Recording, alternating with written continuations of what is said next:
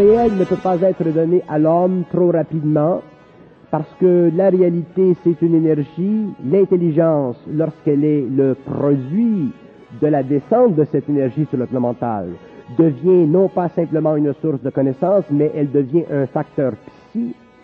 Donc, puisque la connaissance devient un facteur psy, elle transforme la conscience.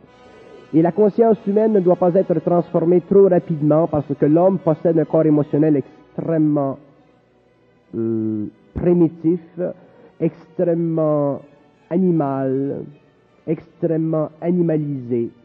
Et c'est avec le temps que les mystères seront déchirés, que l'on pourra expliquer à l'homme réellement comment la création a été faite, comment les technologies immatérielles existent, jusqu'à quel point elles côtoient l'homme dans son conscient, jusqu'à quel point elles peuvent intervenir dans le subconscient de l'homme, de quoi sont faits les rêves, pourquoi sont faits les rêves, quelles sont leurs fonctions, que font les morts après la vie? Ça, vous l'expliquez dans le livre. Je parle, je ne me rappelle pas de ce que j'ai dit dans le livre, mais je sais que j'ai dit beaucoup de choses qui nous préparent lentement à entrer dans la lutte finale entre la forme de l'évolution et la forme créative de l'évolution. On est à la base du V actuellement. Nous sommes à la base du V. Si vous permettez que je regarde les titres des différents chapitres. Les différents chapitres. Les chapitres nous donnent un peu, parce qu'ils sont, ils ont été placés par vibration, ces chapitres. Et nous voyons la destruction de la forme constamment dans ces chapitres. Le premier, c'est le libre arbitre. Donc, le libre arbitre est remis en question. C'est déjà beaucoup pour l'homme sur le plan psychologique. Et nous parlons de liberté, nous définissons. Ensuite, il y a l'intelligence de l'homme et le monde de la mort. L'homme doit comprendre le monde de la mort. Il ne s'agit pas pour l'homme de mourir pour comprendre le monde de la mort. Il s'agit pour l'homme d'être vivant. Et si l'homme est conscient et sa conscience est éveillée, il peut comprendre le monde de la mort, il peut parler avec le monde de la mort, il peut parler avec les morts, mais il ne doit pas être assujetti à eux parce que les morts sont menteurs de nature. Tous les morts mentent, ils sont obligés. Ceci ne veut pas dire, lorsque je parle du mensonge des morts, je ne parle pas du mensonge dans le sens moral que nous connaissons sur notre planète. Les morts n'ont pas d'émotion. Mais le mensonge qui fait partie de la manipulation du plan astral, ça fait partie de l'organisation politique de ces mondes. C'est normal d'être mort et de mentir. Être mort et mentir, ça veut dire quoi?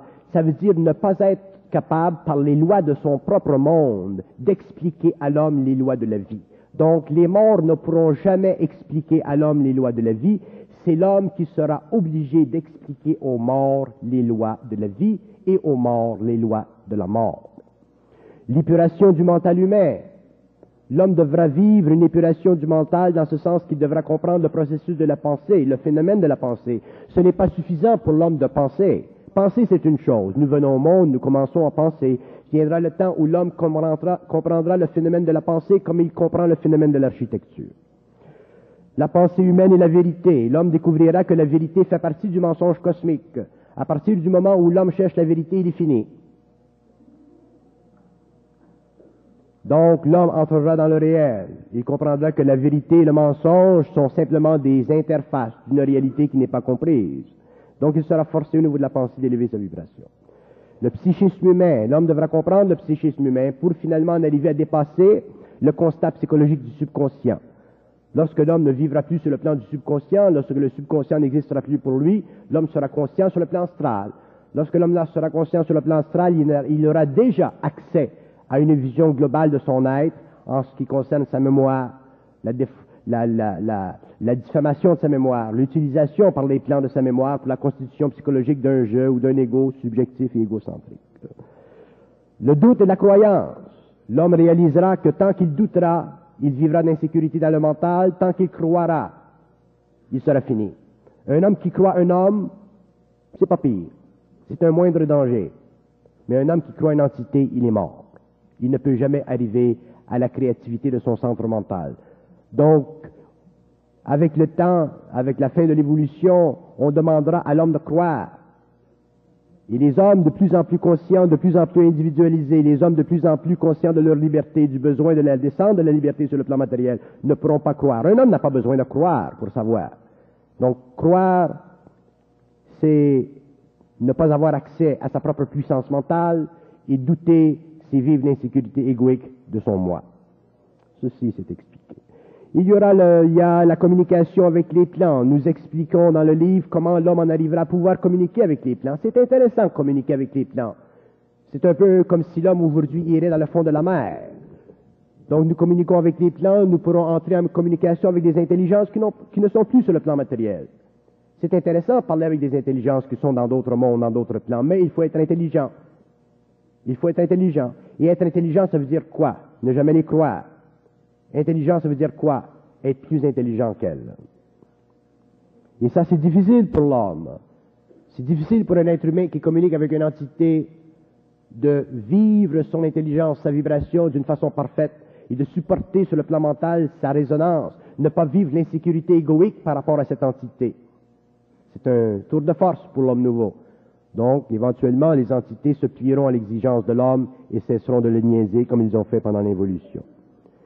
Il y a l'atome et la conscience nouvelle. Nous expliquons la conscience de l'atome. Nous expliquons l'évolution de la conscience nouvelle de l'homme.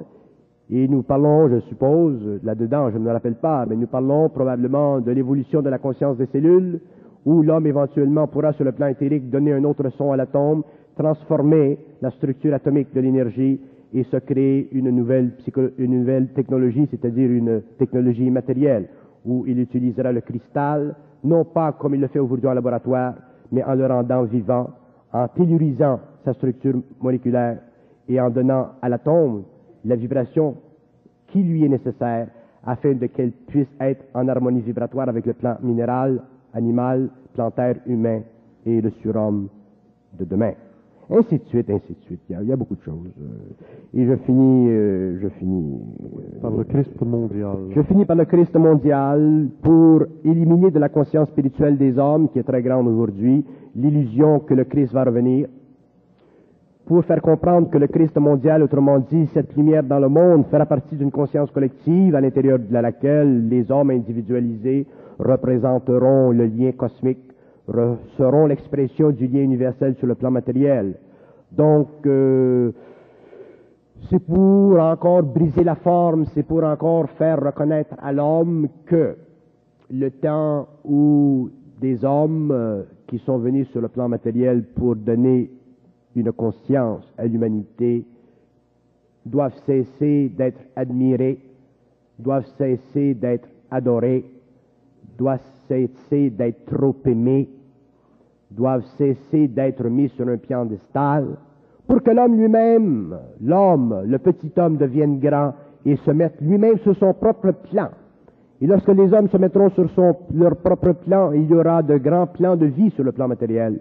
Il y aura une nouvelle conscience et les hommes cesseront d'être de petits hommes, des croyants, des faibles, des non avertis, des ignorants avec une grande volonté. On va faire bientôt la pause, Bernard. À qui s'adresse ce livre? Il s'adresse à tout le monde. Il s'adresse à ceux qui cherchent à avancer dans une certaine prise de conscience. Il s'adresse à eux qui ne, peuvent, qui ne veulent pas être troublés dans leur conscience.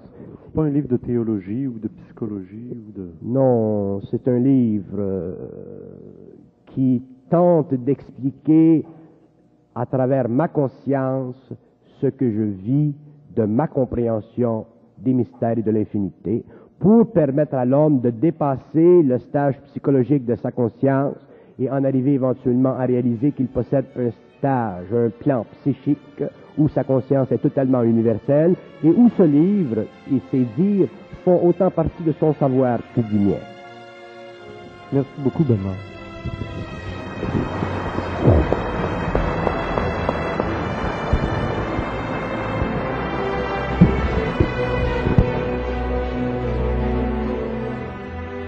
Venons de voir et d'entendre l'exposé de Bernard de Montréal lors du lancement de ce livre, La Genèse du réel, à l'aide de la table des matières. Deux autres livres ont été publiés, écrits par Bernard de Montréal. Dialogue avec l'invisible, et Beyond the Mind, ainsi qu'une très grande quantité de cassettes audio enregistrées lors des conférences publiques avec ésotérisme expérimental ou lors de rencontres plus privées pendant les séminaires de fin de semaine. Malheureusement, tout ce beau matériel n'est plus disponible sur la place publique. Il n'y a qu'ici, sur le site d'ésotérisme expérimental, qui dispose de l'exclusivité de ce matériel produit par Ésotérisme expérimental qui est disponible au grand public. Pour voir et entendre l'intégrale de ces enregistrements, il faut être abonné au Club créé 2006. Et comme la capsule qu'on vient de voir avec Bernard de Montréal est disponible à tous, j'en profite pour expliquer la façon de entrer dans le club créé. D'abord, sur la page d'accueil, la home page, au centre, il y a l'icône Entrée. Vous arrivez directement sur la porte du club créé, dans lequel vous inscrivez votre nom d'utilisateur ou votre mot de passe, qui vous donnera accès immédiatement à la cour des visiteurs, qui est divisée en deux sections, la section promotionnelle pour les visiteurs inscrits et la section réservée aux abonnés réguliers, soit ceux qui ont assisté à la conférence au début du mois ou qui se sont inscrits par la poste ou par PayPal pour avoir accès à toutes les salles disponibles et ce pendant une année entière. Dans la section promotionnelle, qui est disponible seulement aux gens qui se sont tout simplement inscrits sans payer, ils ont accès à des contenus limités. Pour les autres, avec leur nom d'utilisateur et leur mot de passe, ils accèdent directement à des salles comme on voit ici, en exemple la salle 603, la salle 604. Alors maintenant, Comment s'inscrire si jamais on ne s'est inscrit? Tout simplement sur la porte où il est marqué nom d'utilisateur et mot de passe, si ce n'est pas déjà fait, vous devez d'abord vous inscrire en cliquant sur Je désire m'inscrire et vous aurez accès à ce formulaire d'inscription. Alors au formulaire d'inscription, pour la première fois, vous vous inscrivez. Sinon, vous êtes déjà inscrit et vous allez simplement remplir la section pour le type d'abonnement, un mois, pour le mois de la conférence à laquelle vous avez assisté, disons au début du mois d'octobre, et en bas, présent à la conférence. Et là, vous allez recevoir dans votre courrier personnel, dans votre email, une confirmation comme quoi vous êtes inscrit ou alors abonné si vous avez payé par PayPal ou par la poste un chèque ou un mandat postal. Et par après, en inscrivant votre nom d'utilisateur et votre mot de passe, vous aurez accès aux salles. Si vous avez été validé. Et voilà, c'est qu'il faut d'abord être validé. Vous recevrez dans votre courrier, lorsque vous serez validé, un code que vous devrez transcrire. Allez chercher dans votre courrier, lorsque vous aurez été validé, votre code qui est fourni automatiquement par l'ordinateur chez notre serveur, et vous l'inscrivez.